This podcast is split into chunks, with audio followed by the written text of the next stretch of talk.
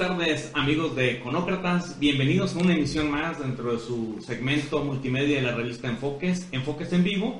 Y hoy tenemos el gusto de tener un invitado, Alejandro Bernal Astorga, el cual es encargado de vinculación de la Facultad de Ciencias Biológicas y Agropecuarias, economista, por supuesto, con el cual platicaremos de diversos temas y que de parte tengo la suerte de que sea mi amigo. Alex, ¿cómo estás? Buenas tardes. Muy bien, Enrique, muchas gracias y un placer estar en este programa tan prestigiado y a tus órdenes como siempre. Gracias Alexus. ¿Qué te parece si empezamos que nos platiques y le platiques al público qué es lo que haces, a qué te dedicas?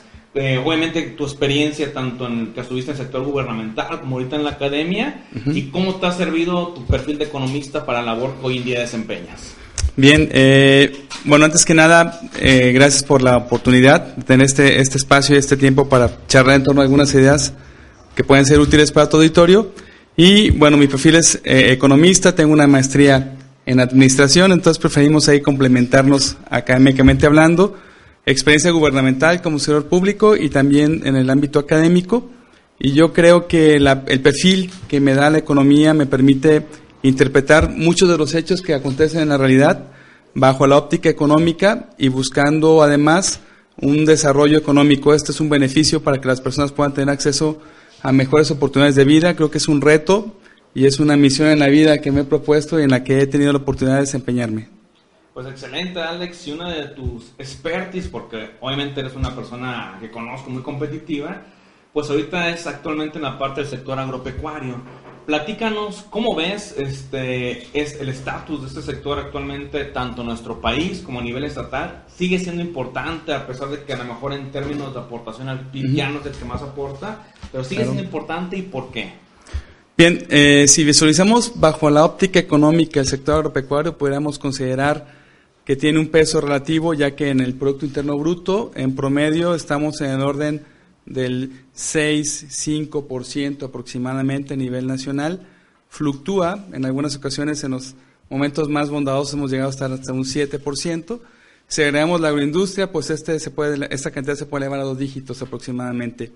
Eh, si valoramos también el sector agropecuario en términos de que ahí se generan los alimentos que la producción demanda para su consumo y los insumos que la industria requiere para su transformación, entonces la óptica cambia un poco y esto implica que tengamos ya conceptos claves en los países como el de soberanía alimentaria, ya que la alimentación es clave para que un país pueda progresar y pueda aspirar a tener mejores niveles de vida. Y la industria entonces requiere estos insumos para su transformación. Luego entonces tiene un efecto multiplicador en función del empleo que genera, de los alimentos y de los insumos que ahí se producen. ¿Qué se está haciendo actualmente en nuestro estado, en este sector? ¿Qué has encontrado ahorita en tu labor? ¿Qué has visto? ¿Qué te ha llamado la atención? Bien, el sector en el estado de Colima se ve beneficiado por ventajas comparativas y por ventajas competitivas. Nuestro clima, nuestras condiciones de suelo, eh, de humedad, de acceso a agua, de temperaturas, hace que tengamos un paraíso para la producción agrícola en la que, en la que destacan principalmente frutales y hortalizas. Eh, somos eh, potencia en este sentido y estamos desarrollando capacidades importantes para poder exportar excedentes y eh, quitar un poco de presión al mercado local para evitar que los precios caigan. Evidentemente que esto no sucede tampoco en todos los productos, pero estaremos hablando de estos que son los que tienen mayor potencial. Tenemos un asunto pendiente en lo relativo a granos, no somos autosuficientes. Eh, tenemos que traer productos del exterior, pero bajo el entorno de ventajas competitivas, entonces estamos especializándonos también en la producción intensiva de invernaderos, destacan los berries. En ese sentido, entonces tenemos una gama de productos que nos permiten figurar en el mercado nacional y en algunos casos también en el mercado internacional. Ahorita que mencionas los dos puntos que pudieran ser, y digo pudieran ser por como está manejando ahorita en términos de cuestiones políticas, la soberanía alimentaria versus las ventajas competitivas. Es decir, probablemente muchas veces, o de acuerdo si lo marca la teoría económica, nosotros importamos ciertos alimentos porque no somos los más competitivos para hacerlo. Sin embargo, ¿eso no está peleado con la soberanía alimentaria? ¿O cómo, qué lo, cuál es la relación que tendría que ser en este justo equilibrio? No sé si nos puedas platicar un poquito de eso. Sí, eh, yo creo que hay un complemento. Evidentemente que no resulta rentable dedicarte a algo en lo cual no tienes ventajas, porque la competencia va a ser mejor que tú. Eh, el exterior en este caso puede ser un complemento a este esfuerzo nacional. Eh, lo que sí tendríamos que considerar es que evidentemente que también codepender en exceso puede traer sus riesgos. Luego entonces habría que especializarnos, sí, en lo que somos mejores, pero también no correr el riesgo de tener que depender del exterior para poder alimentarte y en ese sentido hay que apoyar en la medida de lo posible la producción nacional para que pueda desarrollar estas ventajas en el mediano o en el largo plazo. Eh, bajo este entorno entonces habría que tener este equilibrio entre lo que sí podemos especializarnos sin crear esa, sin crear esa codependencia en exceso. Este, ¿Qué papel juega la tecnología en esto precisamente? ¿Cómo estamos? ¿Qué nos falta? Bien, eh, yo creo que van de la mano la producción primaria con el desarrollo de tecnología. Un eje importante que podemos constatar en el estado se encuentra en el municipio de Tecomán, un municipio en el cual encontramos clústeres en los cuales la producción primaria se complementa con la aportación de valor de la industria y tenemos clústeres importantes de limón, de coco, eh, en los cuales figuramos y complementamos y cerramos el círculo para que la derrama económica pues se, se encuentre en el Estado, se generen más empleos y tengamos un círculo eh, virtuoso económicamente hablando. Eh, importante la tecnología considerando que esta puede ser maquinaria, equipo, infraestructura, pero también conocimiento. Entonces, en ese sentido, el capital intangible que podamos generar para crear nuevas variedades, eh, paquetes tecnológicos idóneos, buenas prácticas agrícolas y de manufactura, el desarrollo de variedades más productivas y resistentes a plagas y enfermedades, nos permite ser más con menos y esto nos permite ser más eficientes y eh, desarrollar entonces ventajas sobre la competencia para que seamos los mejores. Perfecto, vean la ventaja de que un economista esté tocando estos temas, ¿no? todos estos elementos clave. Y hablando precisamente de economía y de comercio, que es otro de los temas que maneja, pues ahorita un tema que ha salido mucho en la parte de los medios de comunicación es en esta octava eh, renegociación que va del, del Tratado de Libre Comercio que tiene México con la Unión Europea. Hay un tema que ha sido mediático, que ha saltado la atención, que es la parte del, apartado de los lácteos, en general el sector agropecuario, pero específicamente los lácteos, que ha llamado mucho la atención por estas medidas que está pidiendo la Unión Europea en cuanto a la denominación de origen, de país de origen, y que eso podría implicar que México ya no tuviera, pudiéramos llamarle al queso queso parmesano o queso manchego. ¿Cuál es tu opinión al respecto? ¿Para dónde vas? ¿Se zanjará esto? Sí, Mira, eh, aquí hay que contextualizar un poquito el escenario. Ante la presión que ejerce la posibilidad de que las medidas proteccionistas que está implementando Estados Unidos dificulten el comercio entre los países, evidentemente que hay una búsqueda de alternativas y el fortalecimiento de negociaciones comerciales buscando opciones. Eh, esto implica entonces que tanto México como, como la Unión Europea, ante este escenario, busquen fortalecer sus relaciones comerciales a través de una renegociación de un tratado de comercio con la Unión Europea y México.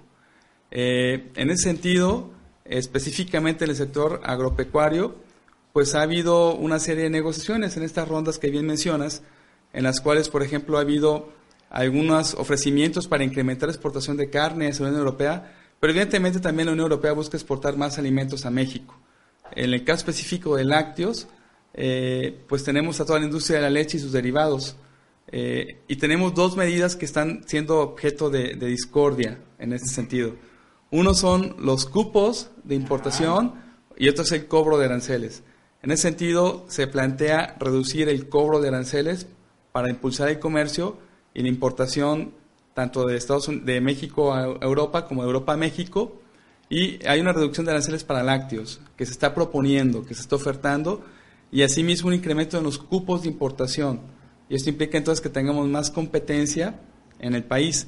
Eh, esto evidentemente que a los productores de leche que están organizados a nivel nacional y sus derivados, pues ha sido motivo de consultas con la Secretaría de Economía y evidentemente de planteamientos evitando que esto llegue a ocurrir, previendo una afectación a esta rama en la producción nacional, considerando que la ley de comercio exterior tiene diferentes percepciones en ese sentido. Una es el daño eh, ya como un hecho, que no se ha presentado porque esta medida no se ha implementado, pero sí implica también una amenaza de daño, eh, incluso un retraso a la, creación o al fortalecimiento de una rama de la producción nacional como la de los lácteos.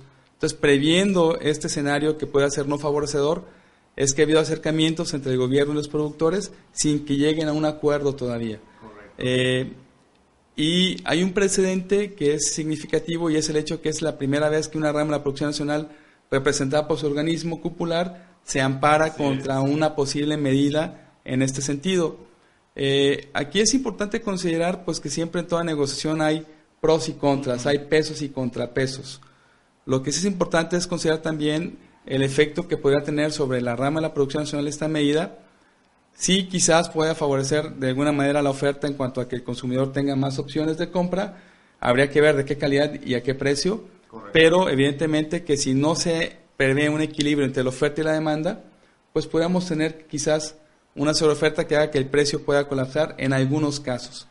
Habría que situar específicamente cada efecto porque los quesos, los lácteos, la leche, pues tienen diferentes ámbitos también.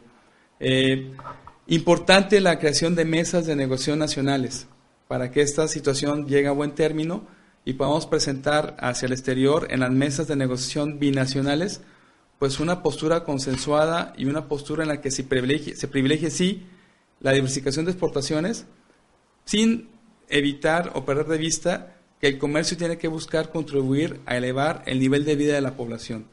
Entonces, pareciera ser que de repente son situaciones un tanto cuanto encontradas, pero el justo medio tendría que estar imperando para que esta negociación pueda tener buen éxito. Perfecto, pues esperemos a ver qué ocurre entonces en el 2018. Y pues nada, Alex, más que agradecer tu presencia aquí en Econócratas y nos veremos próximamente. Muchísimas gracias. Econócratas es un programa que nos da a los economistas la oportunidad de tener este contacto con la sociedad y nosotros encantados de participar en este y cualquier evento a que tú nos puedas invitar. Gracias y gracias a ustedes. Hasta la próxima. Hasta luego.